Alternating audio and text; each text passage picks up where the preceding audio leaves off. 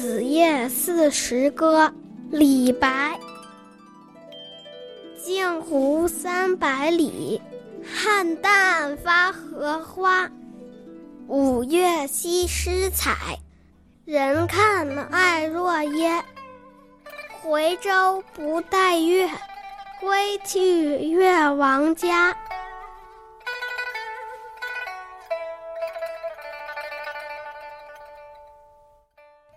越国有个美人叫西施，本名施夷光，也有人称她为西子。在中国古代四大美女当中啊，西施的美是第一的。闭月羞花之貌，沉鱼落雁之容。这里说的沉鱼，说的就是西施浣纱的传说。说这西施呢，在若耶溪边洗衣服。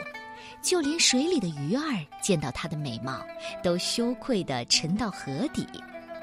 若耶就是若耶溪，在今天浙江省绍兴境内；镜湖也在今天的浙江省绍兴东南方向。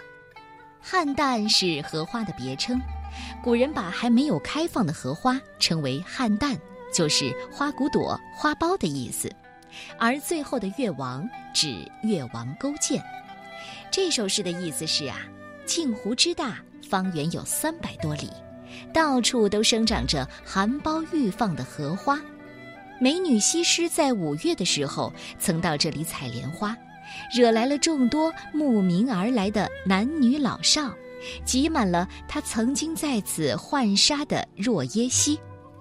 西施乘舟返回不到一个月，便被选进了越王勾践的宫中。《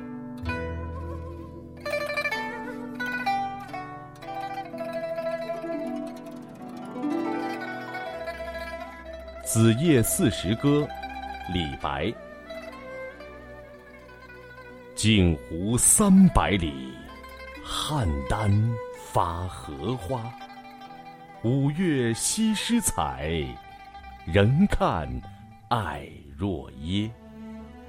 回舟不待月，归去越王家。